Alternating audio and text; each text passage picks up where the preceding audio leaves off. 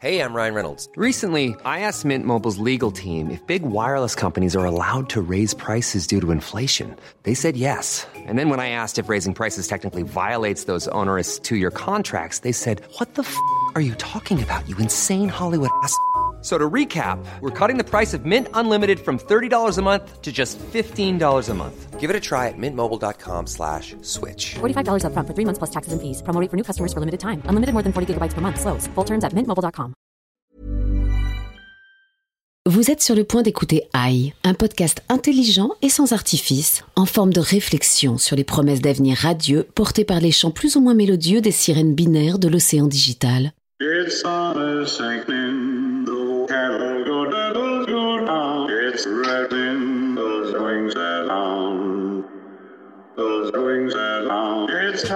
Bonjour et bienvenue sur la mezzanine du Poste Général. Je suis Vincent Malone et si vous m'entendez, c'est que vous avez l'intelligence d'écouter AI, un podcast bien réel dédié au partage des innovations et des interrogations liées à l'intelligence artificielle. Avec aujourd'hui autour de moi, souriant sur leur masque et les yeux brillants d'intelligence, Olivier Vigneault, président de BETC Full Six. Bonjour. Félix Barès, journaliste en colère. Bonjour. Et un homme que nous recevons, c'est une première pour la seconde fois. Merci. Et toujours avec autant de plaisir, Julien Logel, Chief Data Scientist chez MFG Labs. Bonjour. Venu discuter avec nous donc et surtout nous instruire. Le sujet du jour étant Le transformateur génératif pré-entraîné GPT-3.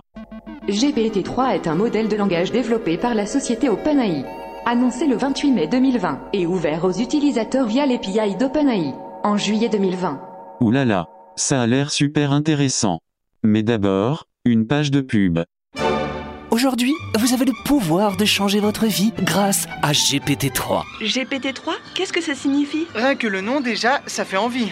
Ah Toi non plus, tu ne sais pas de quoi il s'agit GPT-3 est un transformateur génératif pré-entraîné. Un modèle de langage capable de vous aider à rédiger parfaitement tous les textes dont vous avez besoin. Oui, de la note de bas de page au roman le plus élaboré. Alors, inutile de dire que pour vos textos et vos mails, c'est la solution rêvée. GPT-3 a écrit mon CV.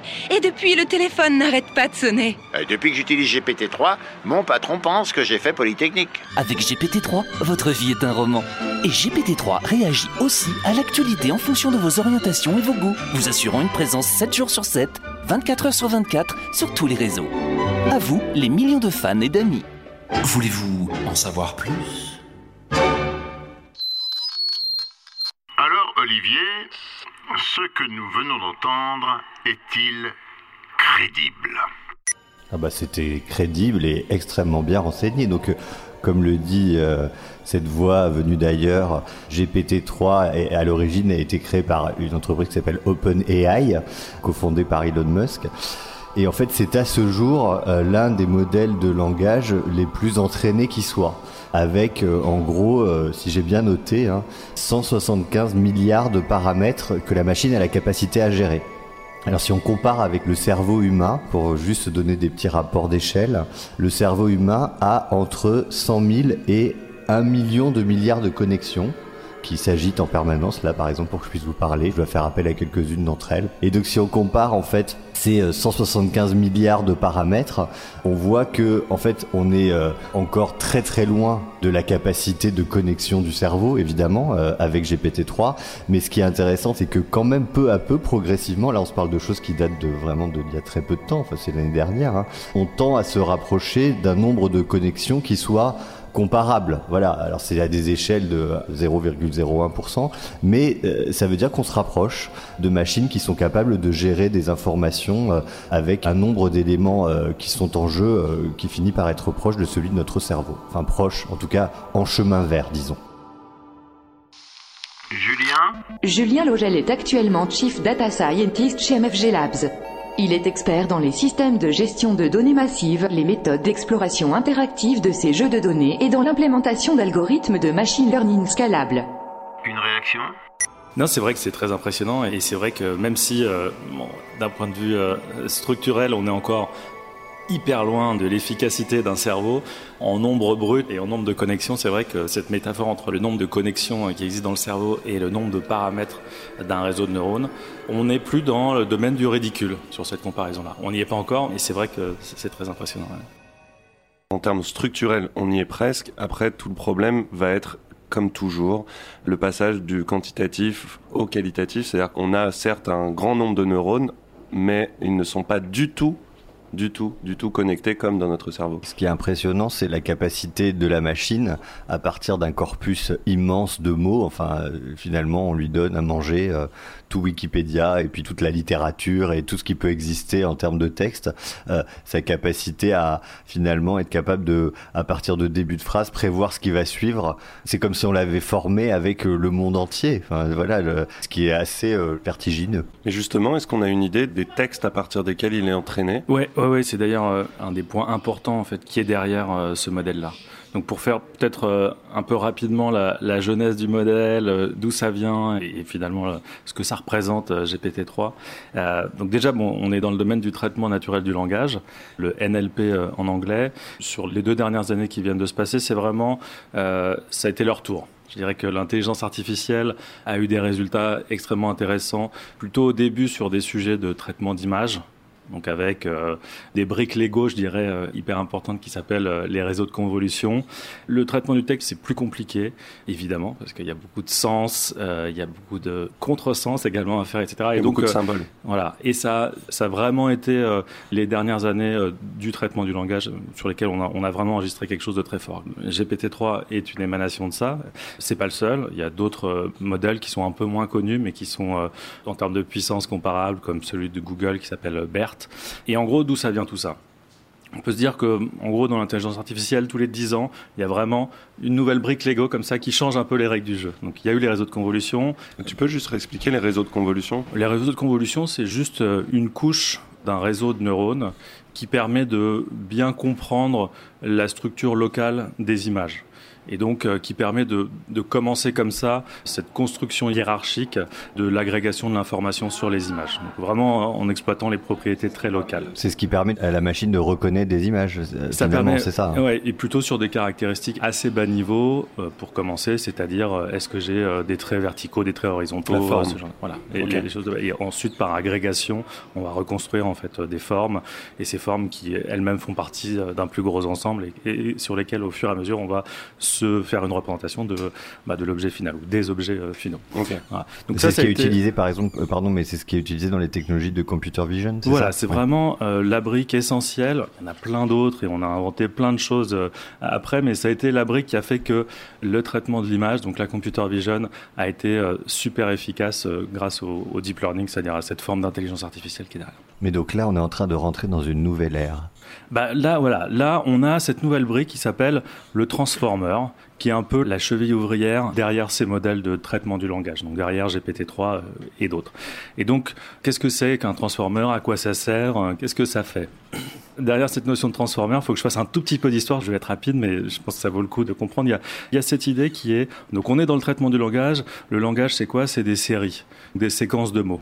Le traitement des séquences a toujours été un peu plus compliqué à faire, euh, à traiter que euh, bah, juste un objet. Il y avait pas mal de choses qui existaient auparavant, les réseaux euh, récurrents, les RNN, des réseaux qui commençaient à prendre en compte une des complexités de ce traitement de séquence, c'est-à-dire la mémoire.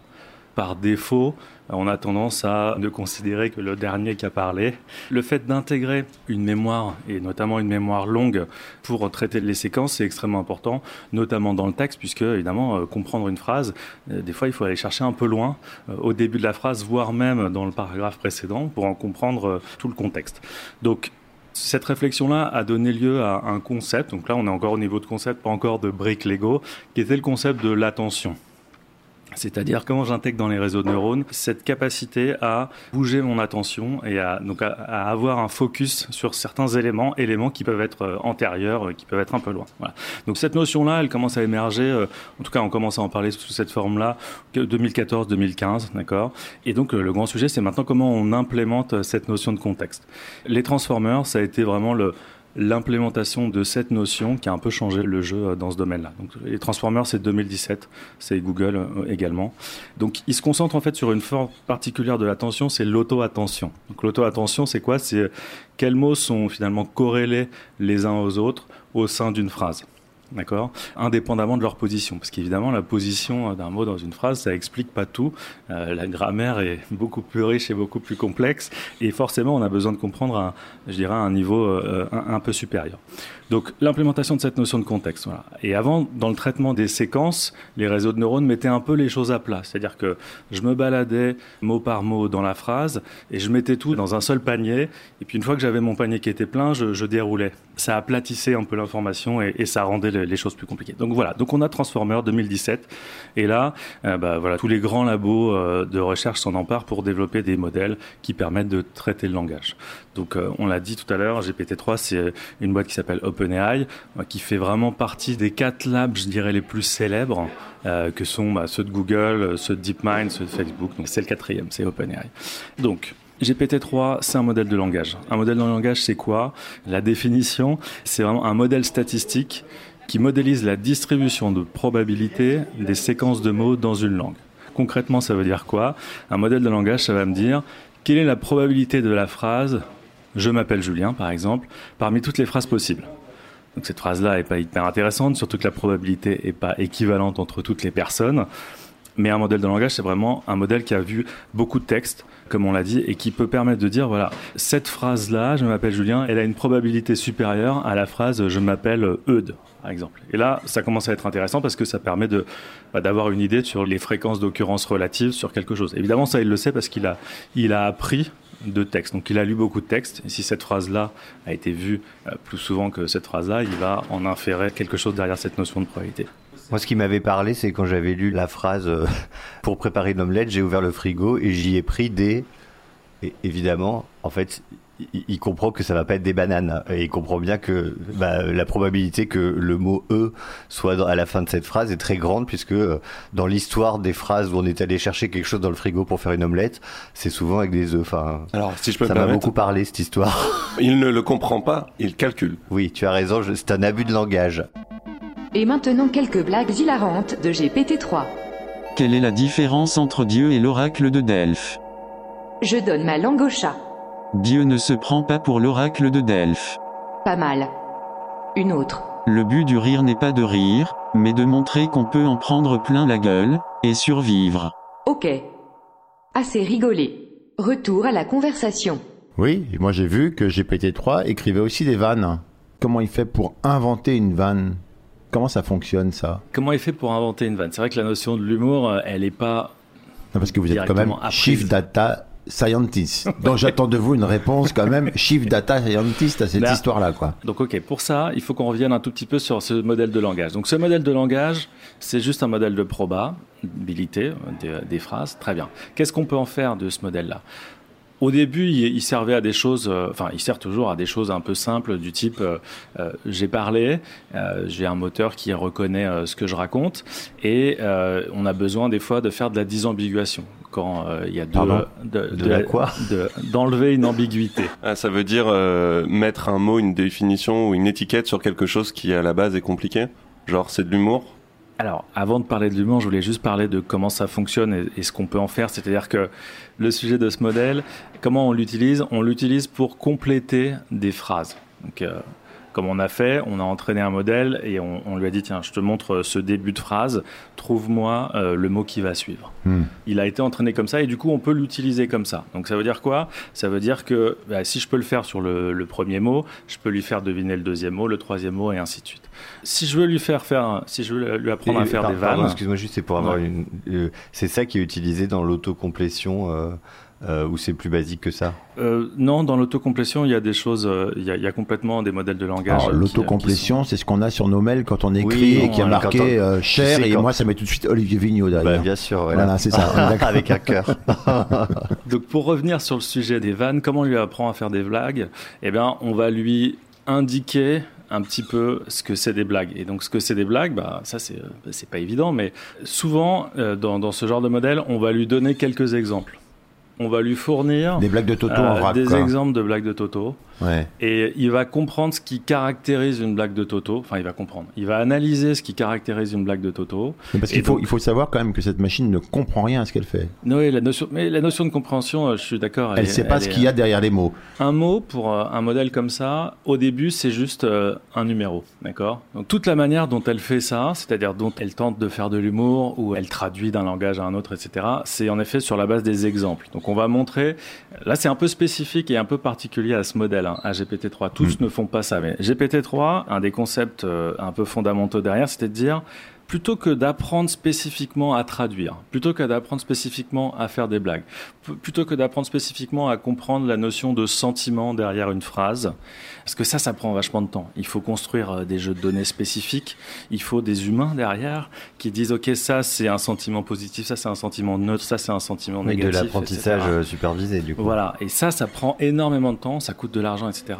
Donc le point de départ derrière GPT, c'était se dire, bah en fait, on va apprendre un énorme modèle, un peu généraliste. Et oui, justement, qu'est-ce qu'on lui a donné à manger, en fait, à part tout Wikipédia? Alors, euh, au départ, en fait, c'est- d'énormes corpus de textes, donc beaucoup de livres, Wikipédia. euh, Littérature, hein, on est d'accord. hein. euh, pas uniquement tout Internet, un, un Internet avec un peu de curation. C'est-à-dire qu'il y a eu un, le, le travail de choix, malgré tout, le travail de, de- de choix éditorial de, de la source de données est quand même assez important. Et, et, et- on lui a pas donné garanti. Marguerite Duras, je pense. Alors, il est possible qu'on lui ait donné Marguerite Duras. Est-ce qu'on lui a donné en langue originale ou, euh, ou traduit Ça, j'en sais rien. Mais il est possible qu'il ait, qu'il ait lu euh, Marguerite. Grammaticalement, c'était pas forcément simple. Ah bah, c'est surtout si on imagine qu'on lui donne un livre comme Céline, par exemple.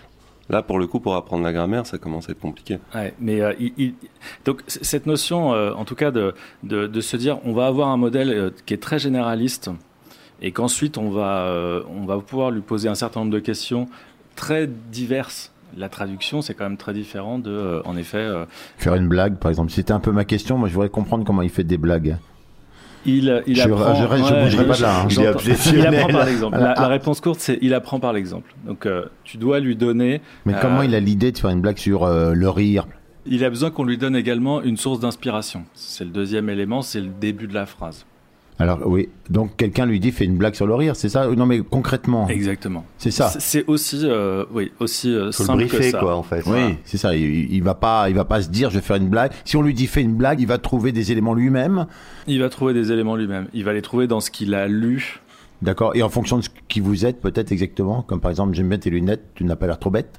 Eh ben, euh, est-ce que non mais j'essaye de comprendre. Là où il va chercher euh, la richesse des réponses différentes, il va uniquement se puiser sur l'amorce qu'on lui a donnée. Et Hmm. ensuite, euh, Il incrémente quoi. Et voilà, il, il incrémente, il continue, il continue la C'est phrase. incrémente le mot? Moi j'ai toujours dit accrémente. On incrémente en fait? Ah, d'accord. ouais. Ok. Ben, je corrige. Incrémente. Tu vois, ça, ça, c'est de l'apprentissage aussi. Voilà. Non mais moi j'accrémentais toujours. Mais on incrémente. Du slow learning. Ouais. Des very slow même. Combien de connexions a-t-il mis en, Zéro. en marche? C'est notre GPT-3 à nous. hein, mais- Ouais, ouais. Mais je vois Julien qui respire parce qu'il se dit il n'a pas besoin de répondre plus avant sur mon truc de blague. Mais, euh, alors j'ai l'impression d'avoir Ah, répondu. il a répondu. Non, mais la question de Vincent, en fait, ce que je comprends, c'est que, en gros, spontanément, en fait, si on lui donne pas un début de blague euh, ou de, en tout cas, d'instruction, il va pas déclencher ça tout seul, forcément. Enfin, On a besoin de donner le ton. les chatbots euh, qui peuvent se substituer à des humains euh, quand, voilà, moi, je suis en conversation avec une marque et si euh, la machine comprend que moi, euh, je commence à ou faire de l'humour ou m'énerver, ça, est-ce qu'elle est capable de répondre? C'est des expériences personnelles récentes avec des services clients dont je parle là. Hmm. Euh, est-ce qu'elle est capable de s'adapter dans sa réponse à ce qu'elle a compris du contexte que j'ai créé avec ma propre phrase? Oui, oui, cette analyse du contexte, elle est assez forte. Donc elle pourrait faire un Et peu d'humour pour répondre à mon propre humour, euh, peut-être un peu grinçant. Elle pourrait faire de l'humour. Oui, tout à fait, elle pourrait faire de l'humour. Mais c'est vrai que ce sujet, euh, enfin, de comment on, demande finalement un modèle comme ça, euh, on demande uniquement par l'exemple. C'est-à-dire qu'il n'y a pas d'instruction, euh, il n'y a pas de, manière spécifique. On peut directement demander de manière directe la question, c'est-à-dire fais-moi une blague. Il va vous sortir quelque chose parce que il a lu beaucoup de textes dans lesquels, euh, voilà, le. Et le- comment le il a su que c'était des blague. blagues en fait? C'est parce que moi, je- dans, les- quand j'avais compris que dans, dans l'apprentissage supervisé, en fait, on lui dit tiens, voilà un million de blagues, et du coup, lui, dans sa tête, il a mis l'étiquette blague sur tout ça. Mais si, là, comment il a su dans tout ce corpus ce qui était blague et ce qui n'en était pas? Parce que souvent, euh, avant une blague, on va indiquer que c'est une blague. Ah, donc c'est supervisé alors? Bah, C'est c'est supervisé, il y a ce côté très rigide qui est de dire voilà, je vais te donner une blague, euh, voilà ce que c'est qu'une blague. Là, ça l'est pas aussi fortement puisque c'est uniquement à travers le contexte du texte qu'on est en train de lire qu'on va se dire tiens, il y a des chances que ça, ça soit une blague parce que souvent, quand il y a marqué le mot euh, blague, ensuite il y a des choses qui vont être. Donc tu veux dire que personne, aucun humain du programme GPT-3 lui a dit ça c'est une blague, mais c'est lui en voyant des textes où souvent il avait dit voilà, je vais vous raconter une blague, deux points ouvrez les guillemets, qui a appris que ce qui était après était une blague. Exactement. De la même manière, euh, on, on s'est oui, aperçu qu'il savait où euh, c'est des blagues et il n'y a pas du tout cette, euh, ce petit préambule quand même. c'est vrai qu'il y a des gens qui font des blagues malgré eux ou qui sont drôles malgré eux. Et... Ah, mais c'est un peu le, je dirais pas le, le, génie du sujet, mais c'est ce côté justement on va faire un modèle qui est ultra généraliste. On lui dit pas, euh, voilà, il y a 40 tâches, je voudrais que tu fasses tout ça, etc. On lui donne à manger beaucoup, beaucoup de textes, des centaines de milliards de mots. Et à travers ce, ben, ce savoir qui est encodé sous forme de mots, il va comprendre justement ce contexte. Est-ce qu'on est dans un contexte d'humour? Est-ce qu'on est dans un contexte de euh, discours scientifique, etc., etc. Alors, il y a, y a, juste un point qui est, qui est important, c'est que ces modèles-là, euh, un peu généralistes, ils sont généralement moins bons que des modèles spécialistes. Très clairement, et l'état de l'art sur les différents sujets de traduction ou d'autres, il est porté très souvent par des modèles qui sont spécialistes. Mais c'est quand même assez intéressant de Comme se le dire modèle que... de, par exemple, le modèle de Google Traduction, ça c'est un modèle Google évidemment, et qui n'est pas la même technologie que GPT-3, on est d'accord? Oui, c'est-à-dire stricto sensu, en effet, on l'a entraîné sur euh, des corpus de textes. Mais c'est quand même des réseaux de neurones, c'est Oui, quand oui, même le même système. Oui, c'est le même système, Mm. c'est du deep learning. ouais. Et moi, je reste quand même sur mon histoire de blague. euh, désolé. Et donc, du coup, je me suis rendu sur le site Replica. Est-ce que vous connaissez Replica? R-E-P-L-I-K-A. Vous connaissez? Oui. Oui. tu connais, Félix? Bah ouais, je me suis euh, amusé à, à y aller pour euh, préparer l'émission.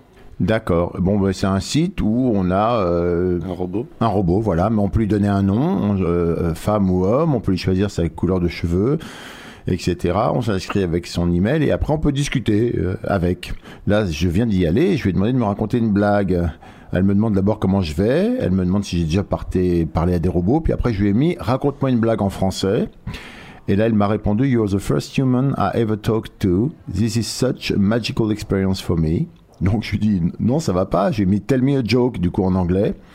Et elle me met I went to the zoo the other day. It was empty except for a single dog. It was a Shih Tzu. N'importe quoi. Voilà, donc on est à fond dans la vanne. euh, attends, moi je fais des... c'est- l'histoire du, du zoo euh, vide, c'est pas, Mais- pas inintéressant. Hein. C'est marrant cette blague. Enfin, c'est une blague. Oui, mais alors C'est une qu'est-ce blague que d'enfant de 5 ans, mais c'est. Oui. Ah non, parce que c'est un nom de chien à la fin. oui Qui fait comme si c'était un zoo euh, discret, quoi. Bah, ça veut dire j'ai été au Oui, zoo l'autre le- jour, c'était vide, sauf pour un, il y avait qu'un Il y chien. avait qu'un chien et c'était un shih tzu. Et c'était un Shih Tzu. Oui, mais ça veut dire Chai Zoo. Ça veut dire un zoo euh, discret, quoi. Ah Ouais, les gars. Tu l'avais capté ça, Julien? Pas du tout. Pas non It plus. was a Shih.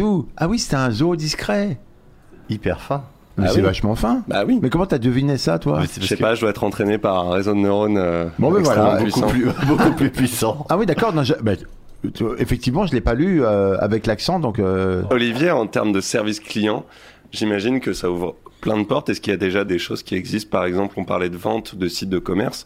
Effectivement, euh, si on, on a un chatbot qui retient un peu ce qu'on a raconté, qui connaît notre histoire, on peut vraiment avoir un vendeur qui nous accompagne, qui nous dit, euh, par exemple, euh, vous avez comment euh, comment vous va le manteau que vous avez acheté la semaine dernière ou des choses comme ça? Je voudrais pas dire de bêtises parce que l'expert c'est Julien, mais moi j'ai compris que c'était possible en fait d'intégrer à la fois une. Enfin, je sais pas si le fait d'avoir cette information sur le passé du lien client est du même ordre, parce que pour moi c'est une autre info. En fait, c'est c'est tout simplement la personnalisation des données qui peut me permettre quand même de en gros, sans aller chercher des choses aussi sophistiquées, juste apporter des réponses qui, voilà, qui correspondent à l'historique que j'ai enregistré sur le client. Mais en revanche, euh, ce que je trouve euh, vraiment super intéressant, c'est la capacité à répondre à n'importe quelle phrase sans être dans euh, voilà une espèce de remplissage de cases euh, un peu classique où on me, propose des réponses déjà préécrites, de répondre à n'importe quoi, quoi que je dise. C'est plutôt ça, moi, que je trouve euh, intéressant dans cette technologie. Et moi, de mon côté, avant que Julien intervienne, j'ai l'impression quand même qu'avec ce site Replica, qui vous a beaucoup fait rire, je vous en remercie, on ouvre quand même la porte à est-ce que ça ne serait pas intéressant ou est-ce que ce qui est intéressant réellement, c'est d'arriver à créer avec un consommateur, puisque là on parle de marque pour l'instant à l'instant, mais ça pourrait être avec n'importe qui, une relation telle que cette personne s'ouvre à moi dans une discussion plutôt longue et là du coup déverse des flots d'informations beaucoup plus importants que même que le numéro de carte bleue ou que etc etc et qui fait que en, en fait, cette discussion qui a l'air extrêmement, d'une certaine manière, un peu empathique, à cause des mots, à cause du sens des phrases, à cause de la justesse des répliques, etc., fait que un centre data, là pour le coup, accumule un nombre d'informations tel que non seulement la personne peut dire est-ce que votre manteau vous va bien, mais elle va dire ce manteau vous va, vous va vraiment très bien avec la ceinture que vous aviez avant, comme ci comme ça, et ça va comme ça quand vous irez voir votre petit-fils, vous serez bien, etc. Et comme il est à la campagne, acheter une paire de bottes. Enfin, ça serait un peu ce genre de alors enfin, j'ai l'impression que Replica cherche, par exemple, à avoir un masse d'informations pour se cultiver. Et je me dis que, en fait, on n'a pas encore de relation avec des marques ou avec des entreprises telles qu'on ait des conversations réellement long- euh, longues avec. En fait, la question que je me, enfin que je pose à Julien, c'est, Ah, d'accord, j'ai bien question compris. personne, Non, fait. non, si, si, Je si. note. Mais j'ai bien compris que euh, l'intérêt de GPT-3, c'était la capacité, en fait, à quoi que je dise, être capable de comprendre à peu près ce dont, enfin pas de comprendre, mais en tout cas d'être capable d'avoir une réponse qui soit logique et contextuelle. Donc voilà, et je peux dire ah et, et vous savez quoi, j'en ai marre de la façon dont je suis traité, ou au contraire, je voulais remercier la vendeuse qui m'a servi l'autre jour, ou euh, est-ce qu'il y aurait une ceinture qui irait avec ce pantalon, enfin n'importe quoi, voilà. Mais en revanche, est-ce que aller jusqu'à faire référence au manteau ach- acheté la semaine précédente et au petit-fils qu'on a identifié parce que une fois on en a parlé, est-ce que ça, ça fait partie du champ des possibles ou pas? Parce qu'en fait, je sais pas, pour être honnête. Bah, oui, ça fait partie du champ des possibles à partir du moment où, euh, toujours avec cette, euh, cette approche euh, d'amorcer la conversation, on peut, je dirais, amorcer en fait ce modèle-là avec l'historique de la relation entre le client et la marque. Donc euh, c'est vrai qu'à partir du moment où, euh, enfin, euh, un historique, enfin de manière très prosaïque, un, un historique euh, d'achat, il peut se raconter. Oui, et puis ça c'est stocké dans la, dans, dans la, effectivement. Voilà. euh, Et cette histoire est le début euh, d'une conversation euh, qui peut être donc euh, initialisée de cette manière-là. Donc oui, c'est donc pas- oui, donc tu as raison, Vincent. Quand on appelle un call center, on a des gens qui parlent brièvement avec vous. Et je me dis que si jamais, par exemple, j'avais une interface sympathique, euh, me connaissant très bien, connaissant à peu près globalement toutes mes connexions, euh, tous mes systèmes avec qui je puisse parler, et puis je dire Martine, euh, dis donc, euh, SFR, là l'autre fois, ça avait l'air de bugger, tu peux regarder sur les comptes, etc. Enfin, avoir ce type de conversation avec une seule interface sympathique qui me permette d'être en lien avec tous ces systèmes-là, elle, elle serait tout à fait capable derrière de composer le numéro, d'attendre six plombes ou d'avoir rentrer directement dans les datas des autres systèmes et de résoudre des problèmes. C'est ça que je suis en train de me dire. Est-ce qu'on n'est pas, on se dirige pas vers une sorte d'interface simple qui elle-même va te connaître et gérer l'ensemble de tes problématiques là-dessus. Mais c'est ce que, à mon avis, c'est ce que Google rêve de devenir. Ce qui fait la, la force de ça, c'est en effet la, la simplicité de l'approche et le fait de pouvoir euh, prendre des questions en langage naturel. C'est d'ailleurs aujourd'hui, dans, je crois que c'est quasiment 100% des requêtes Google, derrière, pour comprendre la requête, il y a un modèle euh, similaire à, à GPT-3. Alors, C'est BERT, mais, euh, mais c'est le, même style. ça le fait moyen quand même. Euh, en tout cas, c'est une source de jeux de mots, de noms de modèles inépuisable. Oui, oui, on a eu euh, sur les modèles français, on a eu Roberta, on a eu Flaubert, on a eu d'autres, euh, Camembert également. Bien. Euh, et euh, mais voilà, mais en tout cas, c'est vrai que cette promesse, c'est un peu une, une interface universelle, simple, parce que le langage, Mm. c'est quelque chose que tout le monde maîtrise, et, et qui, Alors en là- tout cas, oui. alors là- on va- Bah, vous prêchez pas- vous prêchez pas convaincu, Non, mais c'est une interface qu'on n'a pas besoin d'apprendre. C'est vrai que, enfin, tout- à l'heure, hein, tu faisais euh, référence à euh, des questionnaires avec des champs qui sont précodés, etc. Hmm. Et, malgré tout, d'un point de vue de, de l'ergonomie, il faut apprendre ce questionnaire. Il faut le décoder. Ok, quelle est la question? Il faut que je remplisse où, etc. Hmm. Et c'est vrai que la proposition d'une interface un petit peu universelle, elle est très séduisante. Elle a probablement ses limites, notamment dans. C'est vrai qu'on n'a pas trop parlé des exemples de type euh, utilisation de langage naturel pour le traduire en un langage qui ne l'est pas, comme un langage de programmation par exemple. Qui est Oui, plus parce que rigide, etc. GPT-3 code. Eh ben, il sait faire pareil en donnant des exemples, mais en effet, euh, en donnant un exemple de euh, voilà mon intention, voilà comment elle devrait se traduire dans ce langage, avec quelques exemples. Ah oui, mais c'est incroyable. Enfin, moi, j'ai regardé euh, ce qu'elle peut faire quand tu lui dis euh, bah, fais-moi une home page avec euh, un bouton acheter de couleur jaune. Boum, Mm. ça marche. Euh, Propose-moi euh, quatre blocs euh, de tailles différentes. Et, et en fait, ça, je trouve que c'est un chemin d'accessibilité incroyable. Parce que, en fait, pour moi, c'est ça que j'aime bien dans ce que tu dis, euh, Julien, c'est que Parce que le reste, il aime pas. hein. c'est un sujet d'accessibilité. Ça veut dire que euh, c'est comme si euh, certains langages, donc moi je parle pas le chinois, mais je parle pas non plus le, le code, eh bien ils me deviennent accessibles puisque la machine va, est en train de faire le lien entre moi euh, et ce langage. En effet, je, moi, je, trouve ça également excessivement intéressant. Euh, appliqué euh, à des langages, donc euh, des langages euh, qui sont pas naturels, comme des langages de programmation, c'est extrêmement intéressant. En même temps, il y a des limites que je trouve aussi intéressantes à comprendre et sur lesquelles on peut se projeter. C'est-à-dire que un langage, il a été fait également parce qu'il permet d'opérer dans un champ d'application qui est restreint. Et très souvent dans les applications comme ça de programmation automatique, au début, on est vraiment soufflé, on est bluffé, on se dit ah c'est génial, ça va changer ma vie. Et puis dès qu'on doit faire des choses qui sont non triviales, on s'aperçoit que bah, expliquer en langage naturel un algorithme ou une manière de faire, eh ben c'est pas si facile que ça. Et on se dit tiens, en fait, ce sujet-là, je l'expliquerai finalement plus facilement avec un domaine euh, de langage spécialisé que euh, en langage naturel. D'ailleurs, euh, enfin, sans rentrer dans le détail, mais dans tous les langages de programmation, il y a des sous-langages qu'on appelle les DSL, les Domain Specialized Language. Donc, c'est des langages qui sont spécialisés sur un domaine bien particulier, qui sont souvent des langages de programmation sur lesquels il y a peu de mots, mais qui ont été designés spécialement pour un sujet particulier. Le plus connu, par exemple, c'est le SQL. Structured Query Language, donc c'est l'espéranto qu'on utilise pour questionner des bases de données. Eh ben, raconter une requête en langage naturel pour qu'elle soit traduite en SQL, c'est sympa au début.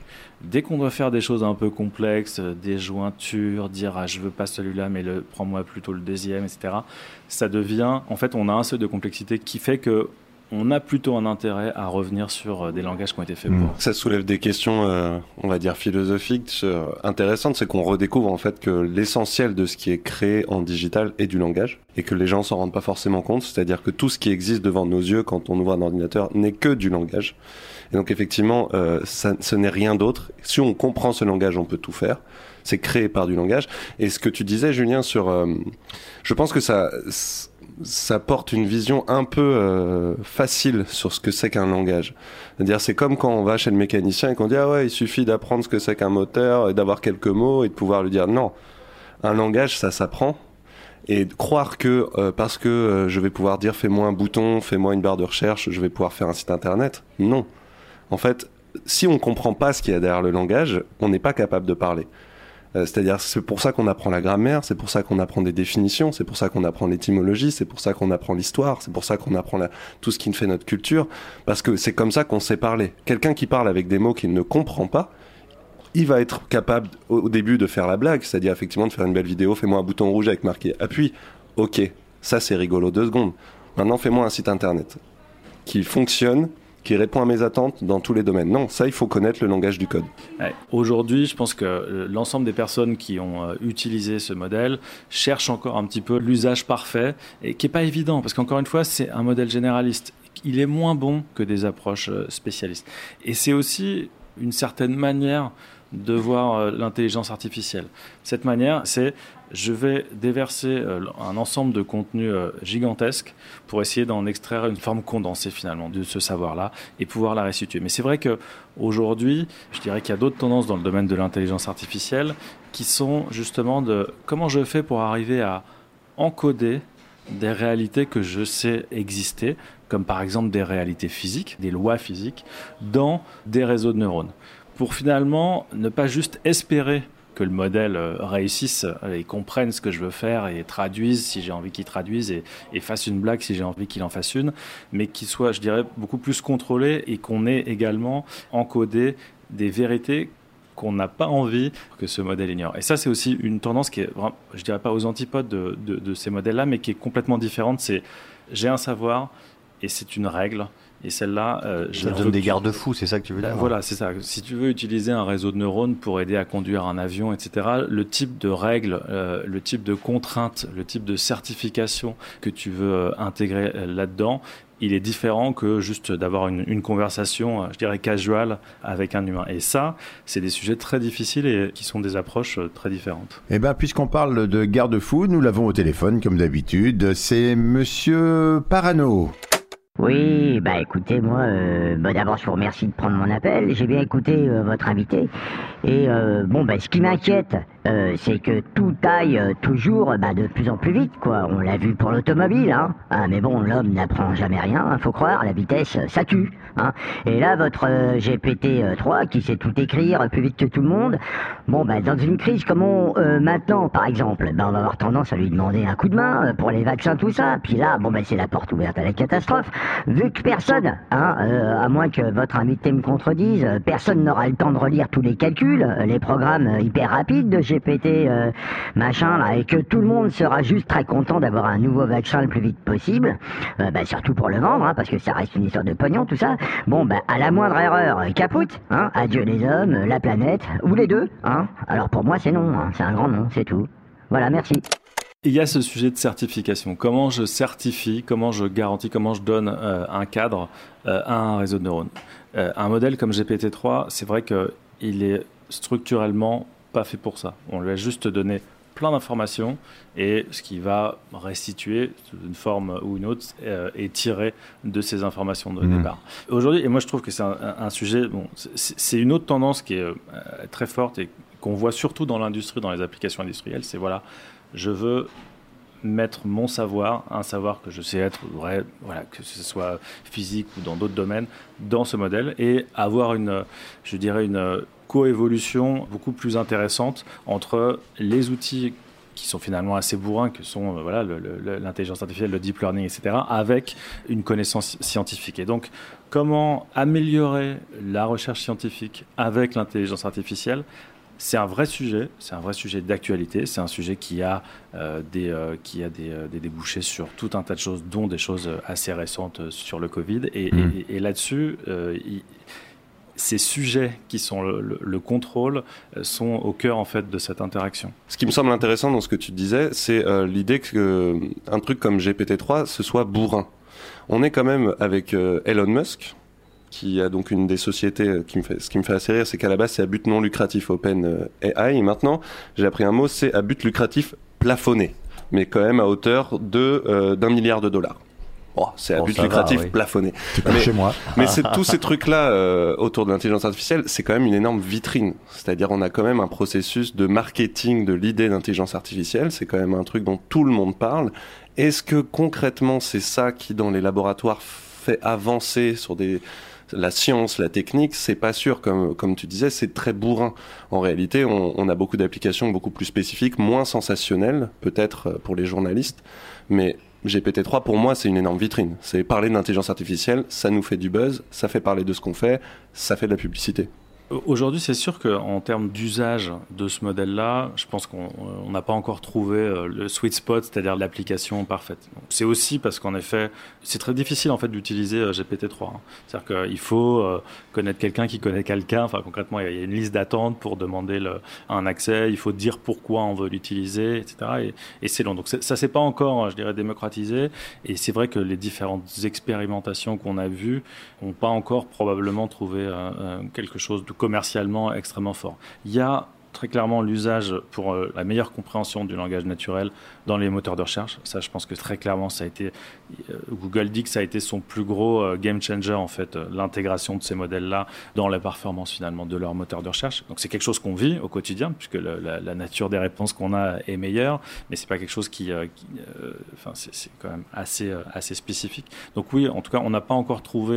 Moi, je pense en fait ce modèle-là, il est intéressant parce que c'est un support de réflexion qui montre une certaine direction, qui est voilà, on va faire un modèle un peu fourzi-tout. On met euh, tout, entre guillemets, un ensemble de connaissances qui n'est pas structuré et voyons ce qu'il en sort. Mais ça n'est qu'une direction et très clairement, euh, dans les applications, je dirais à usage plus scientifique, on a besoin de bien d'autres choses. Et j'ai même lu euh, certains chercheurs dans le domaine de l'IA euh, qui disent clairement qu'on on se plante en fait de focus quand on parle de deep learning et euh, qui- ce n'est pas avec le deep learning bourrin qu'on va créer. Alors maintenant, on appelle des IA intelligentes. Parce que quand même, on voit un peu le biais qu'on a pris, c'est que maintenant on parle plus d'IA, on parle d'IA intelligente ou pas intelligente. Et, et que le, focus que tout le monde met sur ce deep learning qui a des résultats spectaculaires est en fait un focus sur une IA bête. Il y a plein de chapelles, enfin voilà, c'est un domaine de la science, il y a plein de points de vue Mhm. différents, il y a plein de grands types euh, d'IA. C'est vrai que le deep learning s'en est un. Aujourd'hui, je pense que euh, il est en train de s'hybrider. Et donc justement, on est en train d'incorporer euh, des choses qui sont beaucoup moins, euh, je dirais, agnostiques et qui sont, Mm. et pour, le coup, qui sont moins euh, bêtes euh, dans ce dans ce deep learning. Et aujourd'hui, enfin, dernier point, c'est le deep learning, donc qui est souvent ce dont on parle derrière euh, les applications de l'intelligence artificielle euh, actuellement. C'est quelque chose de très simple. hein. C'est un approximateur universel. Un réseau de neurones, c'est un approximateur universel. C'est quoi? C'est-à-dire que c'est une fonction qui est capable de tirer un trait entre des points que l'on aurait sur un graphique. De manière hyper euh, schématique, c'est ça. Donc c'est simple en effet. Mais les usages qu'on peut avoir d'une telle technologie, parce que ça n'est qu'une technologie, peuvent être, euh, eux, euh, assez intéressants et, et assez intelligents. Alors avant d'aller un peu plus loin dans le délire de GPT-3 avec Félix, je veux juste pour savoir exactement quels sont les acteurs et, et leurs objectifs. Parce qu'on dit que c'est Elon Musk, c'est ça, GPT-3, et Microsoft, alors et tout ça. Ah bah, quels sont les acteurs en Microsoft jeu est détenteur de la licence GPT-3. Et Elon Musk est plus au board. Il est sorti du board il y a quelques Alors années. quels sont les fait. acteurs de ce travail-là? IA, euh, deep- enfin sur ce GPT-3 et équivalent Il y a quoi en fait du coup sur notre planète? Aujourd'hui, euh, sur euh, Google, Google est très fort sur ce type de modèle-là. Mhm. Donc, Voilà, on l'a dit avec euh, Liberté, etc. Microsoft, euh, Microsoft a, a des choses. Mais on me dit que Microsoft est sur GPT-3 aussi, alors je sais Ouais. plus. Moi, je sais Ah oui, pas, ils ont la licence. D'accord, c'est pas eux qui le font, mais ils ont la licence. D'accord. Exactement. Ils ont contribué également à, à l'entraînement de ce modèle-là. Ce qu'il faut voir, c'est que GPT-3, c'est surtout un succès d'ingénierie, je pense, plus qu'un succès de recherche. La recherche euh, qui est derrière ça, c'est ce qu'on voyait euh, au début. L'émission, c'est euh, les transformers. Chaque fois que tu dis ça, je pense aux Transformers.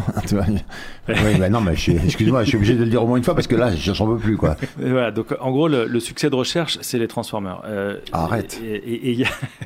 Et, en revanche, euh, entraîner un modèle qui a de milliards de paramètres, ça, c'est un vrai défi d'ingénieur.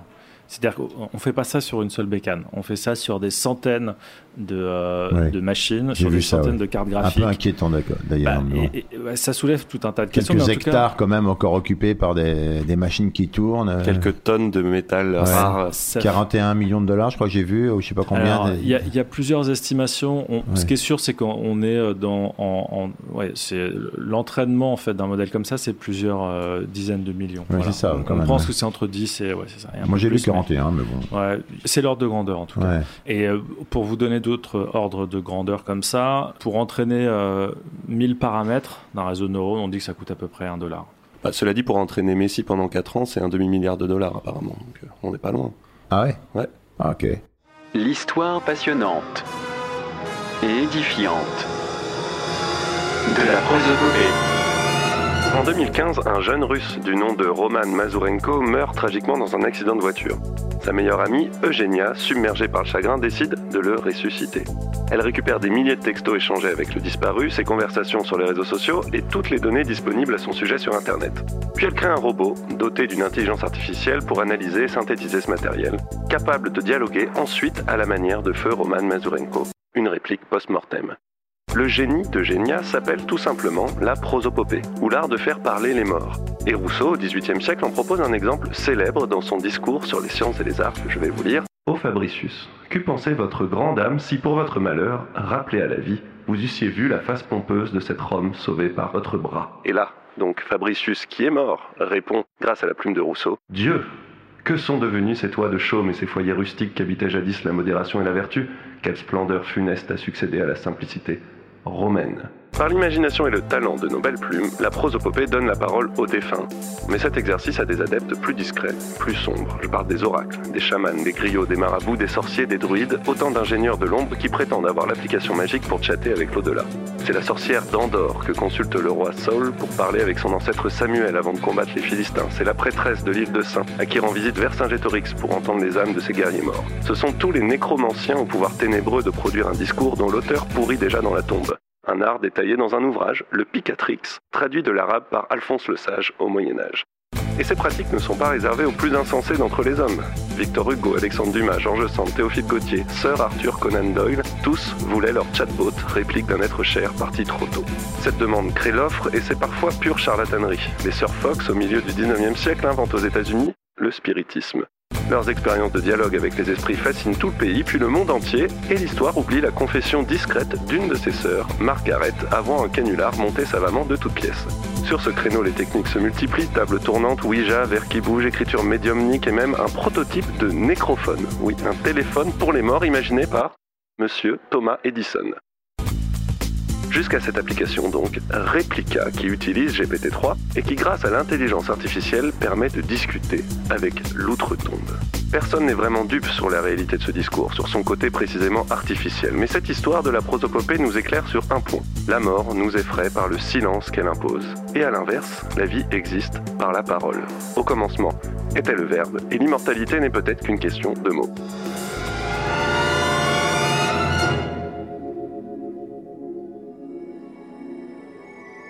Ça fait envie, hein. Non mais euh, je, je plaisante pas en disant ça en fait, parce que je- bah, on a tous vu l'épisode de, Black Mirror là-dessus, et euh, après tout, euh, euh, puisque les traces de nos existences n'ont jamais été aussi documentées, finalement, euh, essayer de prolonger un peu, même si personne se fait d'illusions, mais prolonger un peu un corpus de mots d'un vivant euh, une fois qu'il est décédé, euh, ça paraît euh, quelque chose de possible et peut-être finalement qui peut faire du bien aussi. Euh, Chez Apple, il y avait une grande phrase qui était euh, What would Steve do? Et ben, c'est exactement ça, hein, quand même. C'est finalement, on aurait pu se dire, après tout, on continue à consulter Steve Jobs euh, au-delà de sa mort, euh, en se demandant ce qu'il aurait pensé euh, des AirPods. Enfin, je pense qu'il ne faut pas attendre non plus euh, euh, énormément, enfin ou trop en tout cas, de ce genre de modèles-là. Ce ne sont pas des machines pensantes. Déjà, ce sont des modèles qui sont froids, Un peu comme les morts, en quelque sorte. qui sont des modèles euh, probabilistes. Lorsque on demande à quelqu'un qu'est-ce que t'en penses toi, on fait appel à d'autres choses que purement de la mémoire. On fait appel à euh, des raisonnements, des réflexions, euh, un tri, le pour, le contre, des convictions, plein de choses qu'un modèle n'a pas. Un modèle n'a pas de conviction. Tu es en train de nous dire que ce qu'on raconte, ça n'existe pas en fait. Non, non, je dis pas que ça n'existe pas. Je réagissais euh, par rapport au, euh, au What would Steve do ou What Ouais. would Steve think. Ça, ça fait appel en fait à, à- à cette. euh, Enfin, le, le do généralement est précédé du think. Enfin, on le- on l'espère. Oui. Et, et- et donc du coup, c'est une question qui va au-delà, euh, je pense, des attentes qu'on peut avoir par rapport à des modèles comme Mais ça. ce qu'il faut bien comprendre, c'est que ces questions euh, d'intelligence artificielle, donc qui sont des questions sur le langage, sont des questions qu'on se pose depuis très longtemps. Et quelqu'un comme Derrida, qui est un des grands intellectuels français du, siècle dernier, qui réfléchit sur le langage, se pose énormément de questions sur comment euh, faire parler. Qu'est-ce que la parole d'un mort? Il, le pense euh, aux écrits que laissent ses amis disparus. Qu'est-ce qu'il en fait Qu'est-ce qu'ils lui disent? Et il en vient à la conclusion de se dire qu'en fait, un, quelqu'un qui disparaît, c'est un univers qui disparaît un univers qui disparaît à jamais, qu- qu'il est impossible de faire exister et que la, la meilleure chose à faire, bon c'est un peu trivial, mais c'est d'accepter la mort. C'est que en fait rien ne peut ne peut subsister de ça. euh, et l'erreur de croire que le langage existe sans la personne derrière est une erreur. C'est ce que vient de dire euh, Julien. en Oui, oui, mais tout à fait. Mais c'est- je veux dire, c'est des questions euh, philosophiques que que l'IA réveille par euh, le biais de technologies, mais qui sont euh, bah, vieilles comme le monde. Il y a un autre sujet aussi, et c'est vrai que probablement on, on touche plus à des questions philosophiques quand on parle de- d'AI de traitement du langage que quand on parle de- d'AI de vision, parce que ça nous parle directement. Donc, c'est-à-dire qu'on n'a pas de filtre. Euh, on reçoit quelque chose, tu es en train de, de chatter en effet avec un, un robot. euh, enfin, concrètement, euh, voilà, euh, si- c'est- t'as- on, intellectualise beaucoup moins en fait euh, ce qu'on en est en train de vivre. Parce que ça nous parle directement. Parce que le langage ça nous parle directement. Donc c'est vrai que c'est plus difficile je trouve de prendre du recul avec ce type de modèle là qu'avec des choses qui sont euh, un peu plus bas niveau et qui nous parlent moins directement. Mais c'est ça qui est fort aussi dans l'idée d'expérience client pour revenir à, ça. C'est euh, moi quand j'ai discuté avec Replica pour essayer, j'ai fait ça une demi-heure, mais c'est vrai qu'on est vite, malgré soi, pris dans l'idée qu'on a quelqu'un en face de soi, même si on sait que c'est un robot. Au début, on rigole un peu, et puis c'est vrai que très vite, il y a un lien qui se crée, un vrai lien. C'est assez étonnant, et on sent qu'on peut vite se prendre au jeu et avoir envie de continuer ce qu'il est. Moi, je pensais rester cinq minutes, je suis resté beaucoup plus longtemps, à la fois par curiosité, mais aussi parce qu'elle s'intéresse à nous. Et ça, c'est un truc qu'on connaît un peu dans le monde et c'est un principe commercial de base. Quelqu'un qui s'intéresse à nous et qui en plus sait nous dire les mots qui nous ressemblent, c'est super fort c'est la question du corpus et des valeurs que l'on a envie d'injecter dans l'IA qui est en train de nous parler. Et donc, euh, comme tu le disais tout à l'heure, en fait, il faut des garde-fous parce qu'effectivement, sinon, s'il n'y a, aucune limite, bah, tu parles à un corpus qui n'est pas circonscrit par un certain nombre d'idées qui sont un socle. Mais je pense que pour les entreprises, en tout cas, euh, si on arrive à circonscrire ce en quoi elles croient, ce qu'elles défendent et, euh, et ce qu'elles ont envie de faire passer comme message et comme type de relation avec leurs clients, et là, je suis beaucoup plus terre à terre, il me semble que euh, on peut arriver à des résultats euh, assez vite qui seront très satisfaisants parce qu'effectivement, euh, bah voilà, si j'énonce un certain nombre de règles, ensuite le dialogue il va se créer et ça sera pas n'importe quoi puisque j'aurais injecté des limites. Mais aujourd'hui, il y a une vraie complexité en fait à circonscrire le langage. Hmm les barrières de langage, c'est très compliqué. Alors, donc il y a deux manières. En effet, la première, c'est de limiter l'input, c'est-à-dire de limiter l'ensemble de textes qu'on va donner à manger oui, en référence au modèle. Donc ça, c'est euh, la première manière de faire, et c'est vrai que c'est la manière euh, assez simple et la plus utilisée aujourd'hui. L'autre manière, qui est de post-contrôler, c'est-à-dire une fois qu'on a entraîné le modèle, ou en tout cas pendant l'entraînement du modèle, contrôler un certain nombre de choses, ça c'est beaucoup plus difficile. Donc c'est possible dans certains domaines, comme j'en parlais euh, dans des domaines scientifiques, c'est plus facile d'encoder des règles physique, oui, bien sûr. Mais s'agissant du langage, s'agissant d'une règle sur le ton, etc., euh, aujourd'hui, ça, c'est compliqué. À part euh, par l'imitation, comment est-ce que tu décris en fait euh, les règles? Comment tu fais un brief, pour le dire un peu trivialement Comment tu construis un brief qui soit suffisamment clair et qui va s'exprimer sous la forme d'un langage parlé. Ça, c'est pour un chatbot. c'est quand même assez compliqué. Alors, tu peux exclure des mots. Tu peux dire, bon, ok, ça, c'est vraiment. Bon, ça, oui, c'est pas, facile. Ce pas ce registre de langage, des choses comme ça. ça, c'est simple. Alors, la notion du registre, déjà, elle est un peu moins triviale, mais même si elle peut s'entendre. Mais c'est vrai que dès qu'on veut être un peu plus euh, descriptif, c'est pas trivial. Quoi. et la, la question que ça soulève, et je pense que c'est la question de fond, c'est que ce brief-là est impossible. On ne sait pas euh, les mêmes les plus grands scientifiques qui travaillent sur le langage ne savent pas exactement ce que c'est qu'un langage. D'accord. Julien, l'avenir de tout ça, tu vois quoi Vite fait, l'avenir de, de GPT-3, ça va être quoi en GPT fait GPT-4 c'est un mot. Euh, oui, il y, a toujours. Bah, il y a un peu ce côté. Euh, euh, en effet, il y a quand même une course paramètres. Il y a eu GPT 1, ensuite GPT 2. C'est une course à, quoi d'ailleurs? Ils cherchent avoir le langage, avoir cette relation-là. Ça va être avoir le pouvoir globalement sur ce qui se passe dans Internet et dans toutes ces transactions. Ça va être ça, c'est ça qui est recherché par ces gens ou c'est une vraie avancée, c'est une vraie avancée dans, dans la vie, dans la relation ou c'est une vraie avancée commerciale en fait, réellement là-dedans?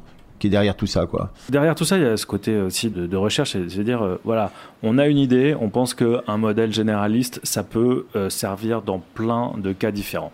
Allons tester cette idée et poussons-la euh, jusqu'au bout. c'est l'idée derrière un peu cette, cet incrément des, versions de, GPT. Est-ce qu'il y aura un GPT-4 J'en sais strictement rien.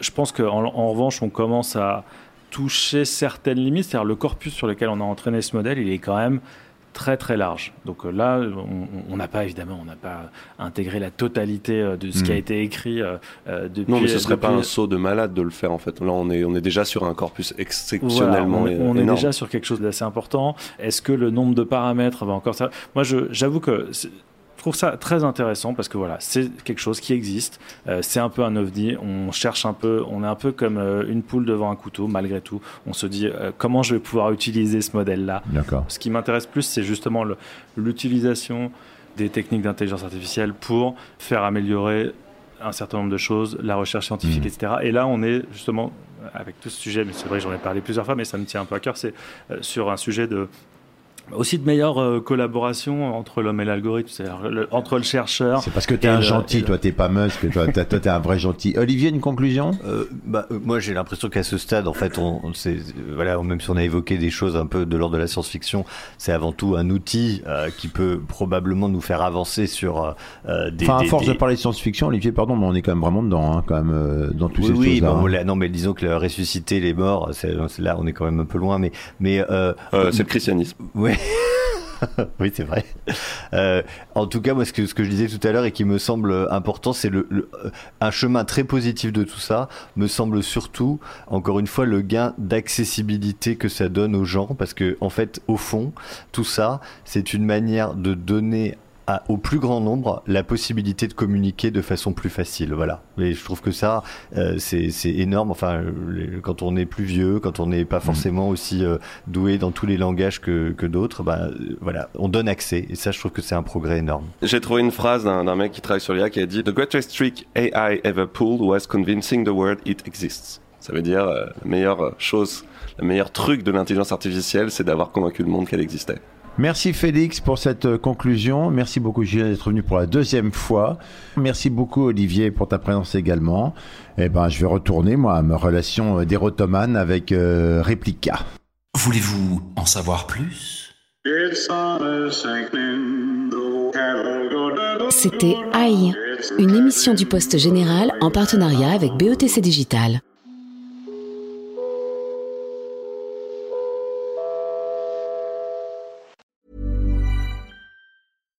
Deserves the best, and there's no better place to shop for Mother's Day than Whole Foods Market. They're your destination for unbeatable savings, from premium gifts to show-stopping flowers and irresistible desserts. Start by saving 33% with Prime on all body care and candles. Then get a 15-stem bunch of tulips for just $9.99 each with Prime. Round out Mom's menu with festive rosé, irresistible berry chantilly cake, and more special treats. Come celebrate Mother's Day at Whole Foods Market.